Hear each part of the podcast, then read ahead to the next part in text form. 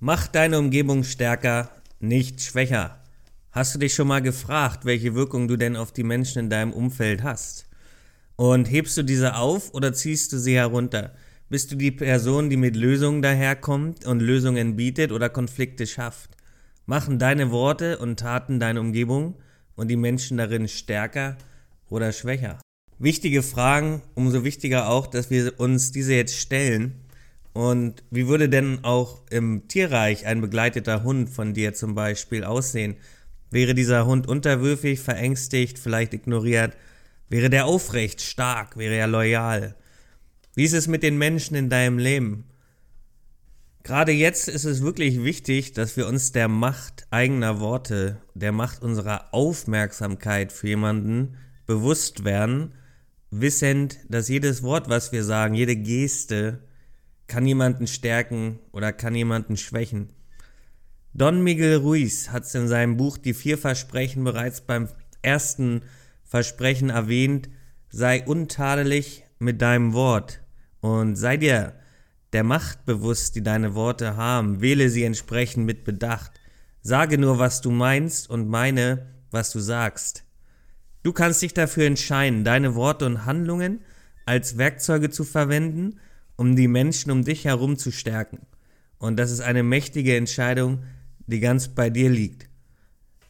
Vorteile sind nicht nur, dass wir starke Menschen und starke Umgebungen schaffen und dann natürlich im Größeren auch diese Menschen rausschicken in die weitere Welt, gestärkt statt geschwächt, was ja im Schmetterlingseffekt hergesehen einen unglaublichen Wirkradius entwickeln kann, es ist auch, dass starke Umgebungen wiederum uns zurückspiegeln und uns stark machen. Gründe, warum das so ist. Nun, die Menschen um uns herum spiegeln uns also wieder gesagt, wieder, prägen unser Verhalten und unser Denken. Und wenn wir von starken, positiven und aufbauenden Menschen umgeben sind, ist es halt wahrscheinlicher, dass wir selbst auch stark, positiv und aufbauend sind und werden. Genauso wie ein Baum, der in fruchtbaren Böden wächst, besser gedeiht und stärker wird, wachsen auch wir in einer näherenden Umgebung besser und werden stärker. Ein weiter wichtiger Punkt ist die Loyalität. Wenn wir gut zu den Menschen in unserem Umfeld sind, sie unterstützen und stärken, dann erzeugt das auch Loyalität, Verbundenheit.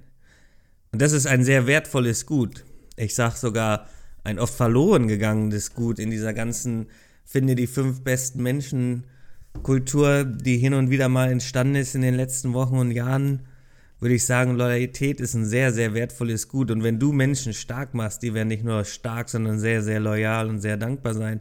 Es ist außerdem die Grundlage für tiefgehende und bedeutungsvolle Beziehungen und für Vertrauen. Und Vertrauen ist eines der absoluten Schlüssel. So, wer würde denn nämlich loyal zu jemandem stehen, der ihn nie unterstützt oder stärkt?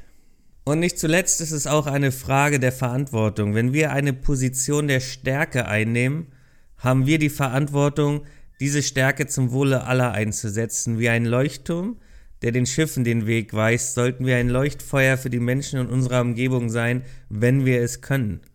Also, indem wir unsere Umgebung stärken, stärken wir letztlich auch uns selbst und bauen tiefe, bedeutungsvolle Beziehungen auf, stärken unser Vertrauen und übernehmen Verantwortung.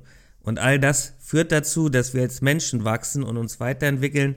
Es ist ein ständiger Kreislauf von Geben und Nehmen, ein ständiges Wechselspiel von Stärke und Wachstum.